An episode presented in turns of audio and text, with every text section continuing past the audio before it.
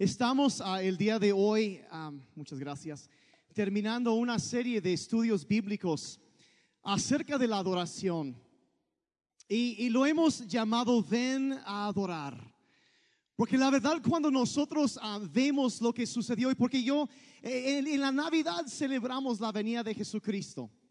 Celebramos eso por encima de todas las cosas y yo sé que a lo mejor y siempre hay algunas personas que, aunque como dicen por ahí, este, aunque usted no lo crea, algunos grinches cristianos que, que dicen eso, ay no, es que Jesús no nació y- y- en esas fechas y, y bueno, probablemente no nació ah, en esas fechas, pero la verdad no es tan importante la fecha exacta, lo importante es que Cristo vino a este mundo.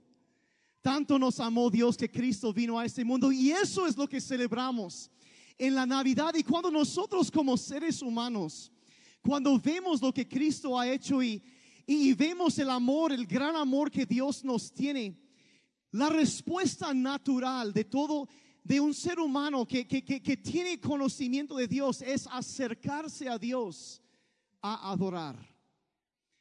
Y hemos estado hablando en las últimas semanas de las diferentes maneras que la Biblia nos enseña que las personas adoraban a Dios.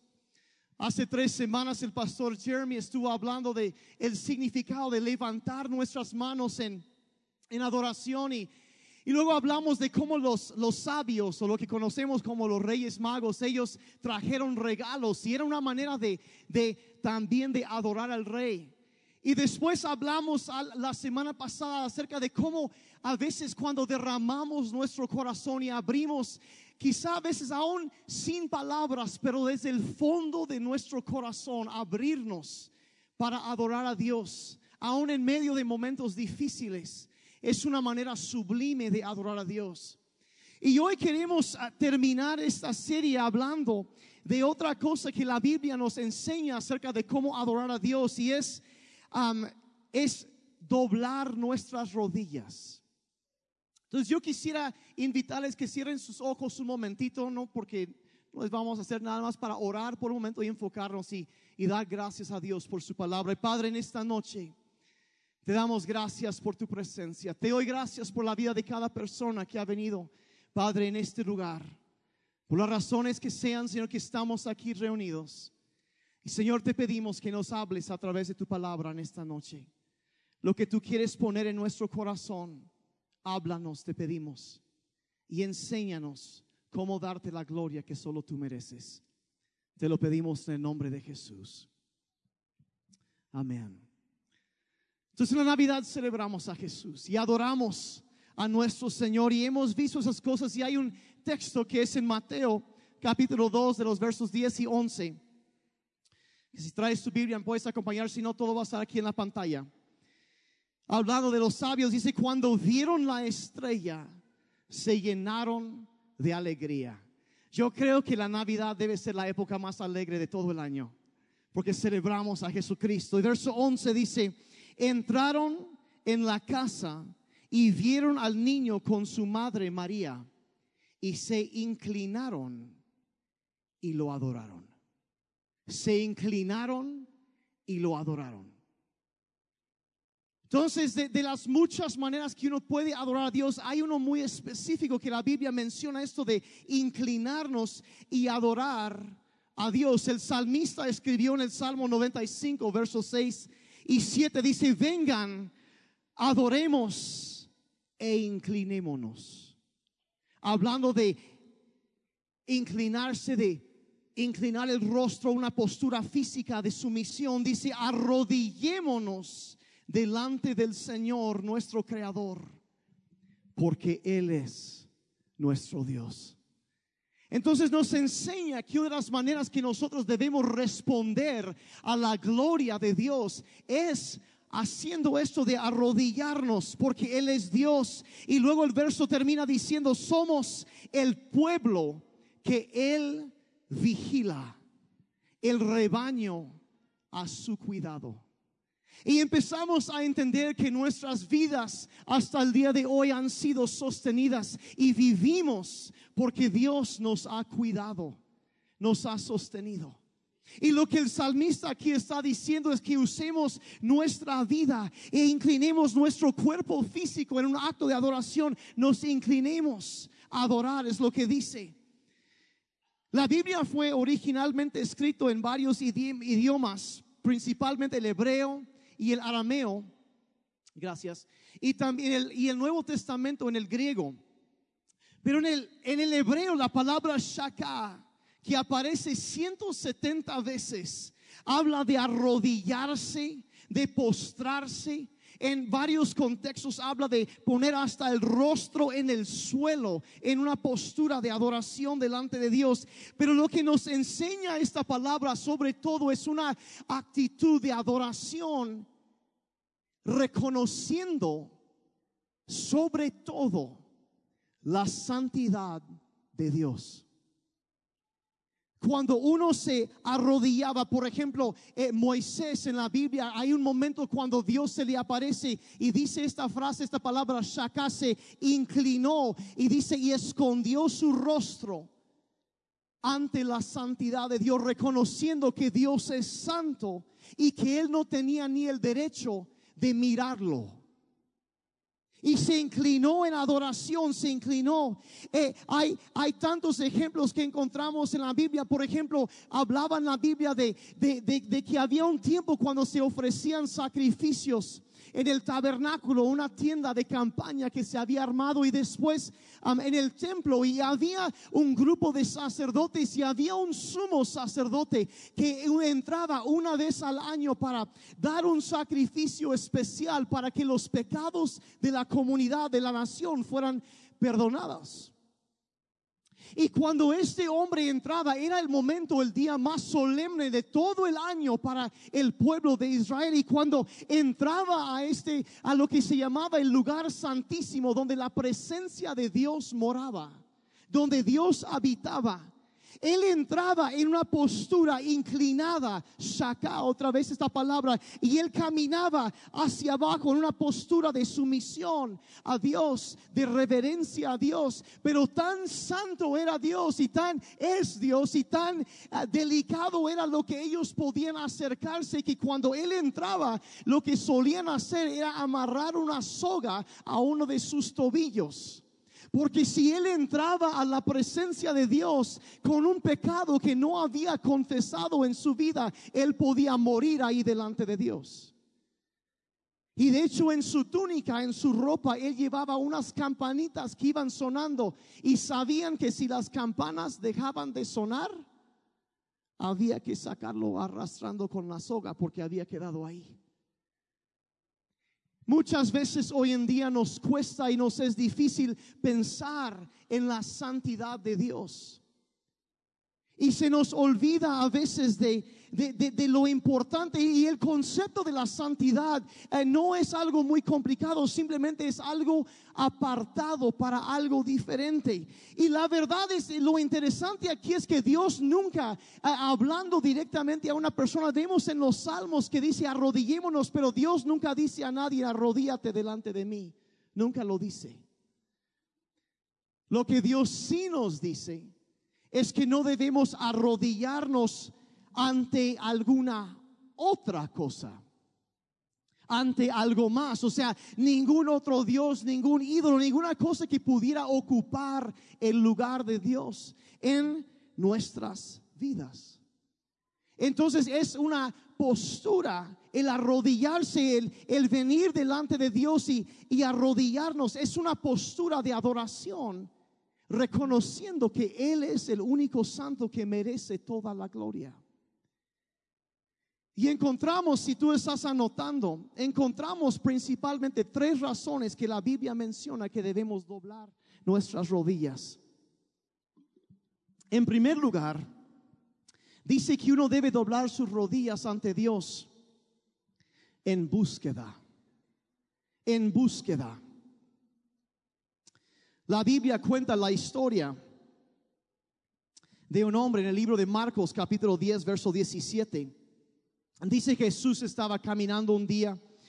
Dice cuando Jesús estaba por emprender su camino a Jerusalén, un hombre se le acercó corriendo, se arrodilló y le preguntó, Maestro bueno, ¿qué debo hacer para heredar la vida eterna? Este es un hombre que reconocía que él tenía una necesidad y él reconocía que Jesucristo tenía algo que él necesitaba. Entonces él corrió hacia Cristo y asumió esta postura, se arrodilló ante él porque él tenía una necesidad, había algo ardiendo en su corazón, una, un deseo, una duda, una pregunta que él sabía que solo Cristo podía conocer. Y es la situación de todo ser humano. La Biblia dice que, que, tenemos la eternidad. Dios puso la eternidad en nuestro corazón. Y en la vida de cada persona surge en algún momento esa pregunta, ¿qué pasará después de la muerte? Y este hombre estaba con esa duda, ¿qué va a pasar? ¿Cómo puedo yo estar seguro de estar bien? Yo necesito buscar a Dios, necesito acercarme a Dios. Necesito buscar su presencia. Necesito venir y, y entregarme a Él. Y como él sentía eso, él vino corriendo y se arrodilló en una actitud de búsqueda ante Jesucristo. Y de la misma manera muchas veces hay situaciones en nuestras vidas donde hay preguntas, hay dudas, hay necesidades. Cuando tú y yo en un momento necesitamos de Dios, necesitamos acercarnos, oír su voz, escuchar su voz, tener la seguridad de la salvación, saber que hay que las cosas están en sus manos y necesitamos buscar a Dios. Un hombre muy sabio una vez dijo que cuando la vida te da más de lo que puedas soportar, dobla tus rodillas. Cuando hay necesidad en tu vida, dobla tus rodillas en búsqueda de Dios.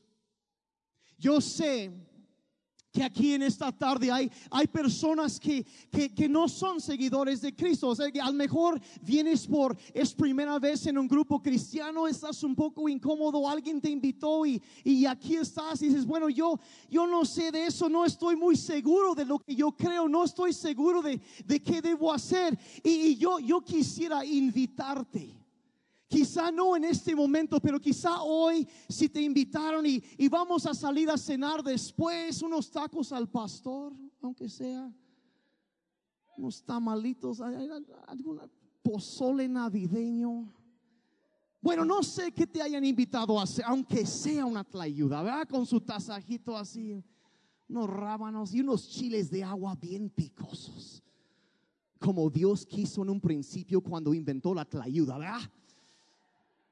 Si me ven gringo, no se dejen llevar por las apariencias, por favor. En algún momento dices, yo no sé qué hacer, yo te invito. Quizá estando a solas en tu recámara, te invito a doblar tus rodillas en búsqueda de Dios. Y que ores a Él. Pídele que te revele mediante su Santo Espíritu la verdad. ¿Y por qué digo eso? Porque la Biblia dice en el libro de Santiago, acércate a Dios y Él se acercará a ti. Entonces la primera postura, la primera razón es que doblamos nuestras rodillas en búsqueda, en búsqueda. La segunda razón que la Biblia habla de por doblar las rodillas es doblar nuestras rodillas en arrepentimiento. Hay momentos en la vida y es la verdad para todos que, que venimos cargando a veces una, una carga pesada, difícil, terrible y así es el pecado y la culpa. La Biblia lo compara con una cosa pesada que nos limita y nos estorba en la vida. Y cuando uno está lidiando con el pecado y, y, viene con esa carga pesada en su alma, en su espíritu, la solución que la Biblia nos marca es el arrodillarnos en arrepentimiento delante de Dios. La Biblia cuenta la historia de un hombre llamado Pedro, que él un día estaba pescando y no estaba pescando nada y las cosas le iban mal y, y Jesús vio a este hombre y, le gritó, eh, Pedro andaba en su barco ahí y, y Jesús le dice, mira, fíjate, echa tus redes al otro lado de la barca y como que no hay mucha lógica en eso, pero lo hizo. Y se llenaron tanto las redes y él se dio cuenta que algo había mal dentro de él porque la presencia de Cristo es luz y expulsa las tinieblas.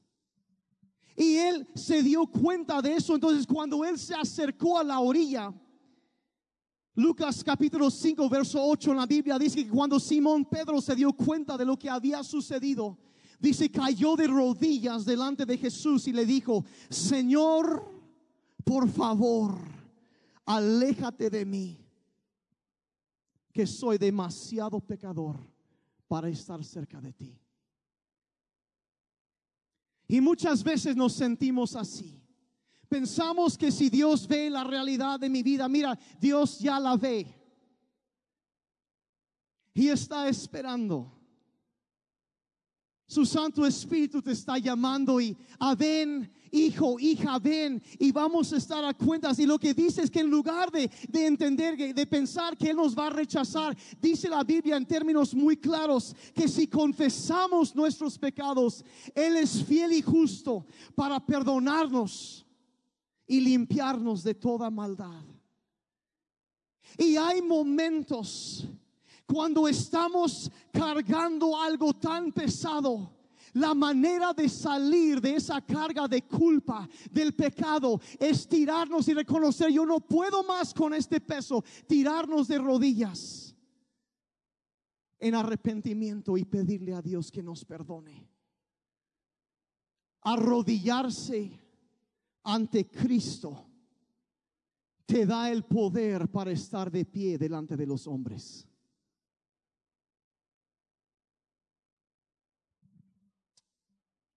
Doblar nuestra rodilla en arrepentimiento. La tercera manera o tercera razón que la Biblia enseña, y con esto ya voy a terminar, que uno dobla sus rodillas es en un acto de sumisión, en sumisión que es algo que hoy en día no, no nos gusta mucho pensar en eso. Quizá algunos han visto alguna pelea de la UFC cuando están dándose duro y uno ya se da cuenta que ya perdió. ¿Y qué hace? Ya tirado ahí en el piso y con una llave que lo están torciendo por todas partes y golpeas tres veces y dices, me rindo. Ganaste. Me sometiste. En otras culturas, inclinarse en sumisión o arrodillarse es la norma, o sea, una, hasta una señal de honra. Por ejemplo, en Europa, la gente suele inclinarse ante la realeza. En los países del Oriente, por, especialmente lugares como Japón, se considera buena educación aún en un una junta de negocios, algo así, es inclinarse ante la otra persona en un señal, una señal de respeto, de, de honra para esa persona. Los musulmanes se arrodillan en sus tapetes varias veces cada día. Y lo vemos en muchos lugares, pero nuestra cultura occidental no nos gusta arrodillarnos. No nos gusta someternos a alguien más. Lo vemos incluso como una, una señal de debilidad. Muchas veces la única ocasión que tú verás a un hombre arrodillado es cuando le están sacando la foto de su equipo de fútbol o le está pidiendo a su novia que se case con él. Eso es lo único. Es la única vez, y, nos cuesta, no, no, nos gusta hacer eso porque lo pensamos como una señal de debilidad. Y sin embargo, puede ser una muestra de fortaleza increíble. Y es la actitud que vemos en la vida de Jesucristo mismo. En Lucas 22, versos 41 y 42, la Biblia dice eso justo antes de que él iba a morir por nuestros pecados. Dice, se alejó a una distancia como de un tiro de piedra, se arrodilló y oró. Padre, si quieres, te pido que quites esta copa de sufrimiento de mí. Él sabía lo que había por delante. Y le estaba diciendo a Dios, Señor, la verdad, yo sé que va a pasar y no me gusta. Dice, sin embargo, quiero que se haga tu voluntad, no la mía es cuando nosotros como seres humanos queremos tener nuestra independencia, queremos hacer lo que nos da la gana, queremos vivir la vida como Frank Sinatra cantó a mi manera. Yo quiero hacer lo que yo quiero hacer y no quiero que nadie me esté mandando. Pero Cristo tomó esta postura de adoración, de, se arrodilló en adoración y dijo, Señor, en sumisión, Señor, eso no es lo que yo quiero, pero no sea mi voluntad, sino la tuya. Y hay personas que luchan y luchan y luchan porque saben bien qué es lo que Dios quiere que hagan, pero no quieren hacerlo.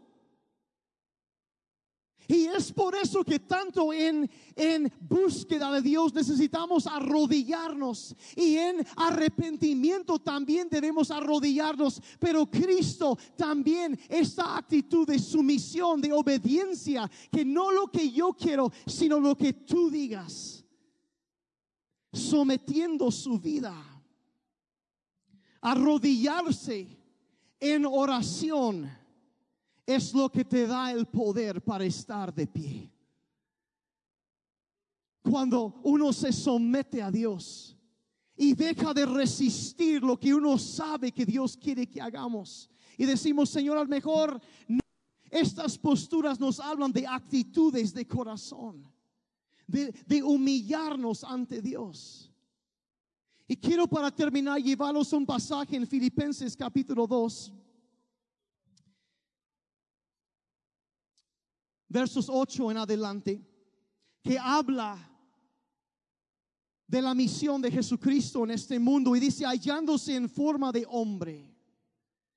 O sea, está hablando de lo que los teólogos llaman la encarnación, que Dios se hizo carne y habitó entre nosotros.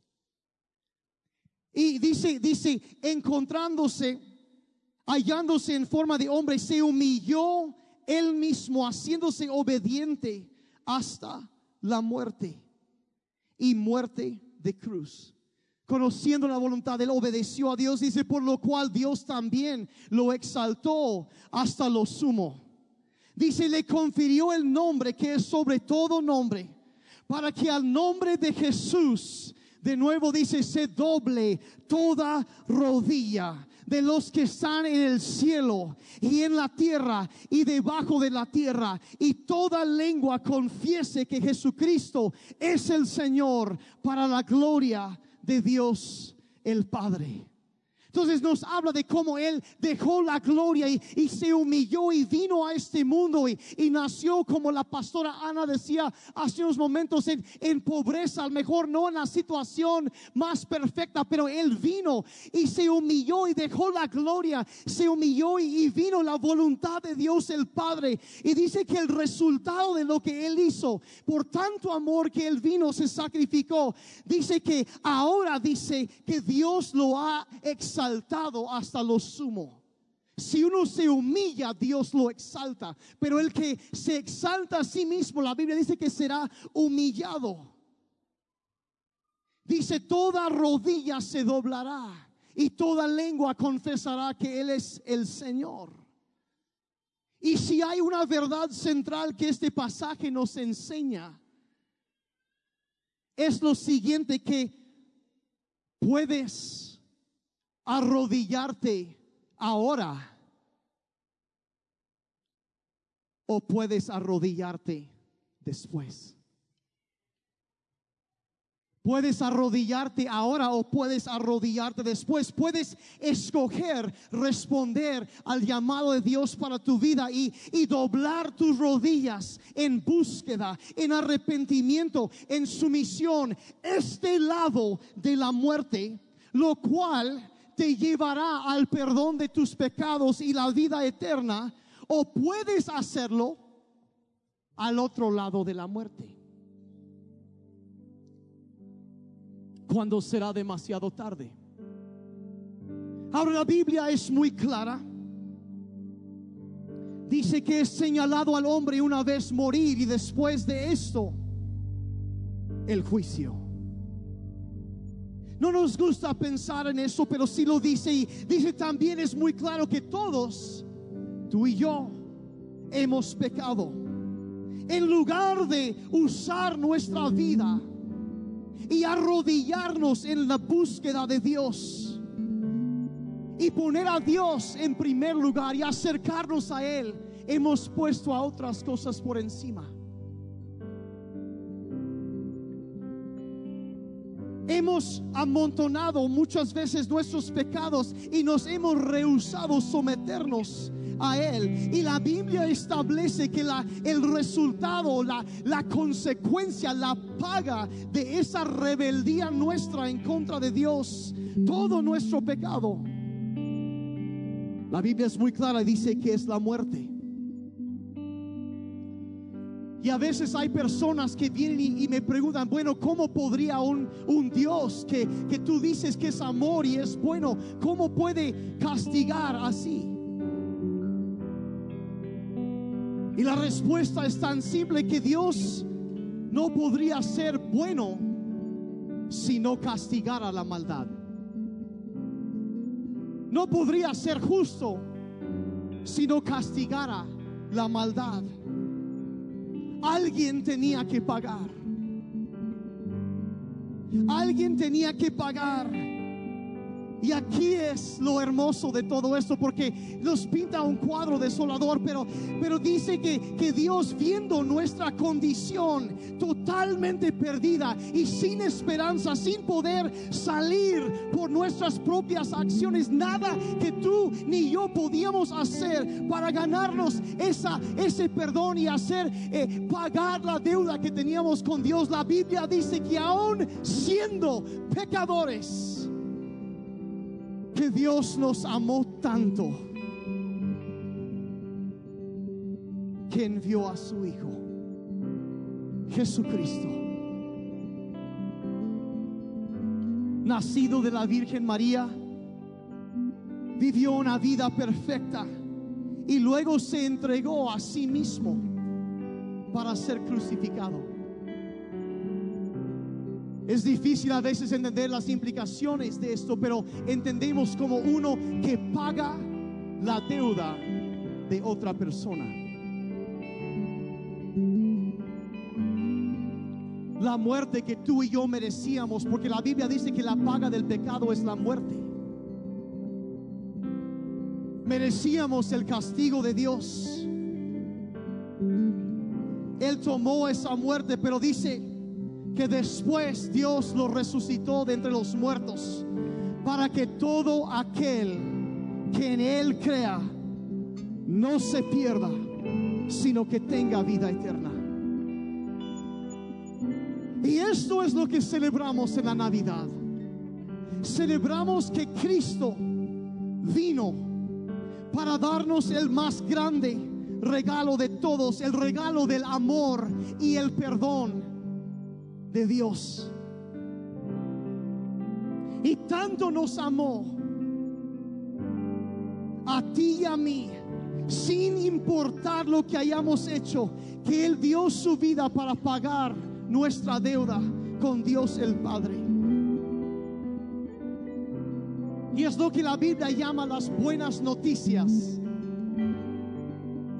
El Evangelio. En el griego evangelio viene dos palabras.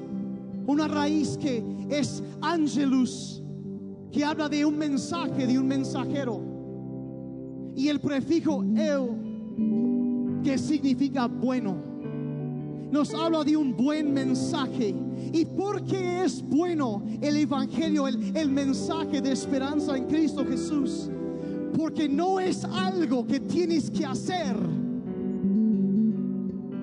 Es algo que Cristo ya hizo. Ya hizo para nosotros. Y nosotros respondemos a esas buenas noticias de que sí estamos perdidos en nuestros pecados, pero tanto nos amó Cristo que Él vino pensando en ti, pensando en mí, en cada persona aquí, y Él sabiendo que Él con su sangre Él podía pagar esa deuda y la dio gustosamente para dar vida eterna y el perdón de tus pecados. Y cuando nosotros vemos lo que Él ha hecho, la respuesta es venir a adorarlo, es arrodillarnos en un acto de adoración en búsqueda de Dios, reconociendo que lo necesitamos en arrepentimiento, reconociendo que hemos fallado y nos hemos apartado de Él, y también en un acto de sumisión a Él, diciendo que en esta vida yo voy a confesar que Cristo es el Señor. No voy a esperar hasta después. Y voy a agradecer todo lo que Él ha hecho por nosotros. Quizá tú vienes aquí por primera vez en esta noche, es primera vez en un grupo cristiano. Déjame decirte que la Biblia habla de la providencia de Dios. Existen coincidencias y hay una razón por la cual sigues con vida el día de hoy. Es porque Dios te ha sostenido en sus manos. Y Él te ha guardado. Han pasado muchas cosas, pero sigues vivo por la gracia de Dios que te ha sostenido.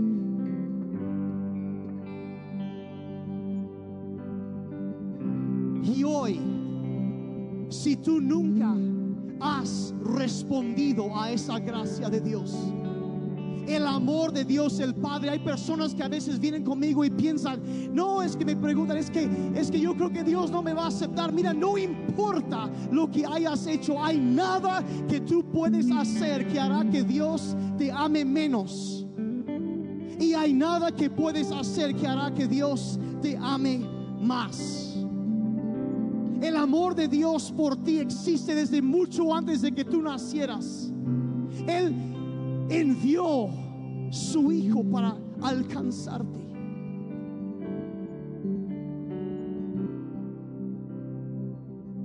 Fuimos creados para dar gloria a Dios y si tú nunca has respondido al amor y la gracia de Jesucristo para ti, yo quiero darte en esta en esta tarde la oportunidad de hacerlo. Que en esta Navidad Está bien los regalos, está bien, pero yo quisiera que tú tuvieras el regalo más grande que se ha dado en toda la historia, que es el amor de Dios y el perdón por tus pecados.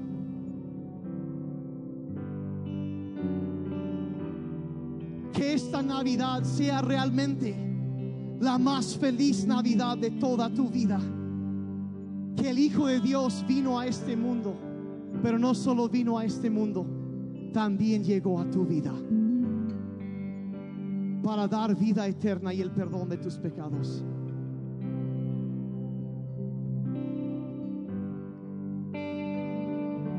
Quisiera pedirles que cierren sus ojos un momentito.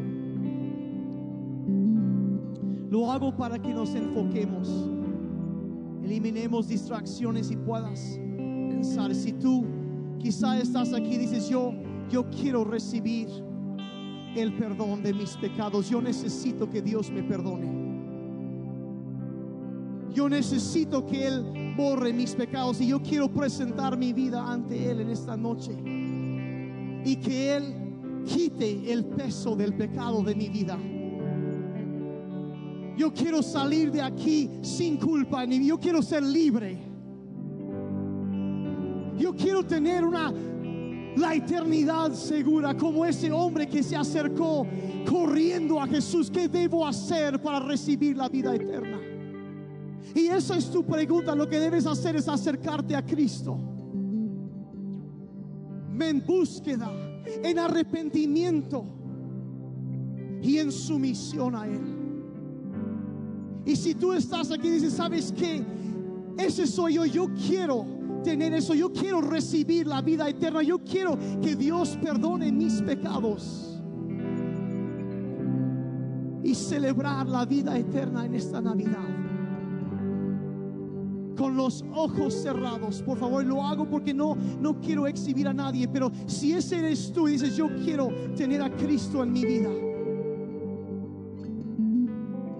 Quisiera pedir si puedes levantar tu mano ahí en tu lugar porque quiero orar por ti en esta noche. Gracias. Gracias. Con los ojos cerrados. No lo hacemos para exhibir a nadie. Pero dice, sabes que yo necesito someter mi vida a Cristo. Yo necesito que Él me perdone. Ahí atrás lo pueden bajar. Gracias. Si hay alguien más, hay manos por todas partes. Si hay alguien más, sí, gracias. Yo quiero dirigirte una oración en esta noche. Después vamos a tener un momentito más de adoración a Dios. Pero yo quiero dirigirte una oración y te voy a decir que esta oración no, no, es, no te hace salvo, pero lo que es la Biblia dice que si crees en tu corazón que Cristo es el Señor y que Dios lo levantó entre los muertos y confiesas con tu boca, dice serás salvo. Y yo quiero eso para ti en esta noche. Y es más, yo quisiera pedir, os voy a dirigir esta oración. Y es más, quiero pedir que todos, si podemos decir esta oración en voz alta para que nadie tenga que orar solo en esta noche. Porque cuando tú aceptas a Cristo y respondes a la gracia de Dios, vienes a ser parte de la familia de Dios, ya nunca más estarás solo o sola. Si es lo que anhelas, dile ahí en voz alta en tu lugar, dile, Padre Celestial, toma mi vida.